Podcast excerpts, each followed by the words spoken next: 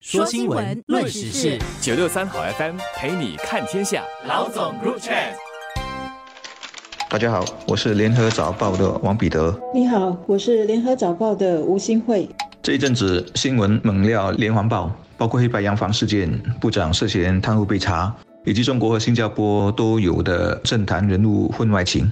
拜这些新闻所赐，早报流量冲得很厉害。今天要说的这则，绝对又是另一个派案惊奇，肯定又要被高度关注了。而且不止新加坡读者很感兴趣，在中国相信也会有很多吃瓜群众，特别是这些人的福建老乡。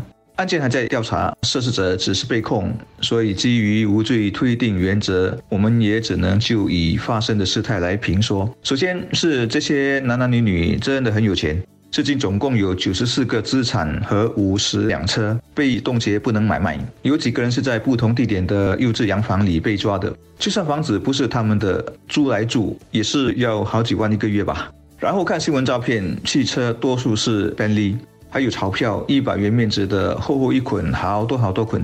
再有是名牌包、首饰、名表、金条、酒等等，满满的一堆。单单看照片，这些视觉因素就必然引发好奇，想了解这些人是谁，究竟干了什么事。以我的经验，不管你是什么背景的读者，有钱没钱，什么行业或者国内国外的，都会被这样的新闻吸引进来。我们的执法人员经常会在全岛多个地方展开各种突击行动，通常逮捕的就是贩毒或者是非法赌博的人。刚刚在星期二展开的大搜查行动呢？却是逮捕了十个涉嫌洗黑钱的人，并且是在他们居住的那种优质洋房或者是豪华公寓里逮捕的。他们所涉案的财物总值大约十亿元，相信是新加坡近年来涉款金额最大的犯罪活动。如果拿今年六月中巴路的一个四房式转售主屋单位以一百五十万元转手来算的话，十亿元就是可以买六百六十多间这种百万元的四房式转售主屋了，可见这笔钱是多大。这十个人所拥有的名牌车、名牌表、名牌包，还有一袋一袋的那种现金，这样的镜头，我们通常是在电视剧或者是外国的贪污案件中看到。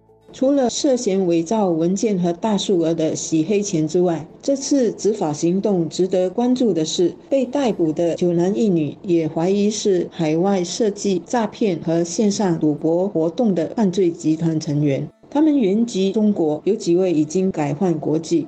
那么，另外还有十二个人正在协助警方调查，以及另外有八个人正在被警方通缉。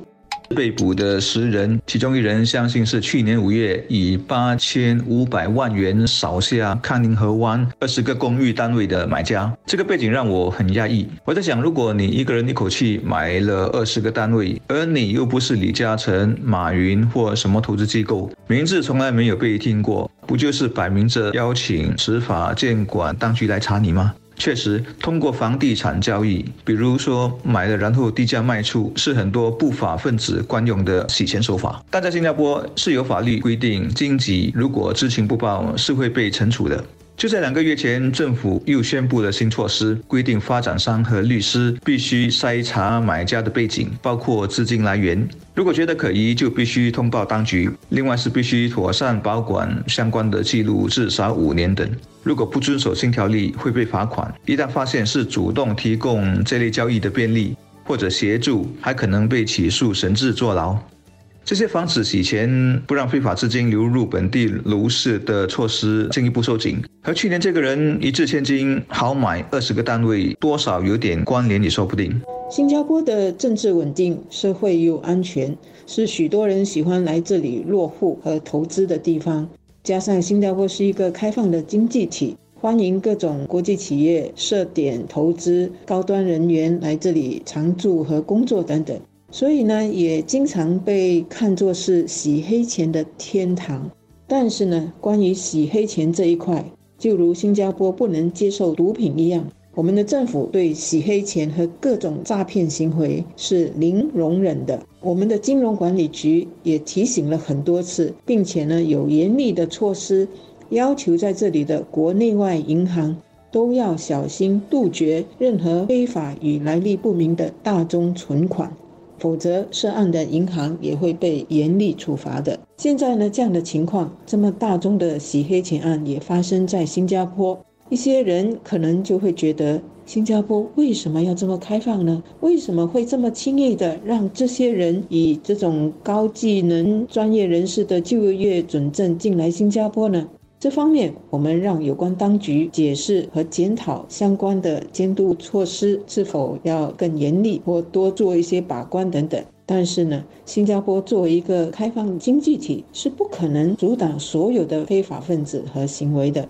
根据法庭信息，这些人也被怀疑从事海外的诈骗和线上赌博活动。如果属实，从所拥有的财富和涉及的洗钱数额来说，显然他们都是组织犯罪团伙的所谓首脑级人物。这些人一般在海外的三不管地带运作，现在竟然敢在本地生活逍遥、吃香喝辣，真的是难以想象。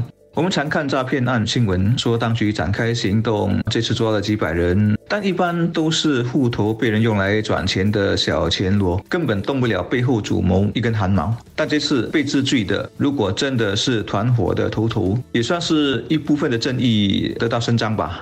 所以，执法人员这次高调的采取稽查行动，等于就是要向所有在这里洗黑钱，或者是准备来新加坡安顿、把新加坡作为洗黑钱中心的人发出严厉警告：这里不是他们的天堂，迟早。会把他们捉拿归案，并且会没收、冻结他们所有的资产财物。比如，除了严厉要求各银行防范洗黑钱的这些客户之外，经常做大客户生意的名牌店以及房屋经纪等等，是否也应该提高警惕？警方可以跟他们合作，要他们多注意一些触手特别豪迈、特别阔那种一口气买下几个豪华公寓单位、几部名车的大客户，通知当局有这些可疑的交易。这次捉拿归案的洗黑钱大案呢，那几个人会在八月二十三号过堂，到时肯定会是大家甚至是国际媒体都关注的新闻。新加坡呢，还是应该保持开放。大家也不要把那些高净值的人移居到新加坡来，或者来新加坡设立家庭办公室，就认为他们是来洗黑钱。因为当局对这些高净值人士的投资活动是有一套监督措施的。不过，我们的严厉措施还是要跟得上时代，尤其是数码科技可以很容易的把伪造的文件以假乱真。同样关键的是，那些要来新加坡投资和居住的人就要知道。这里不是贩毒、吸毒、洗黑钱、诈骗或任何为非作歹行为的人的避风港。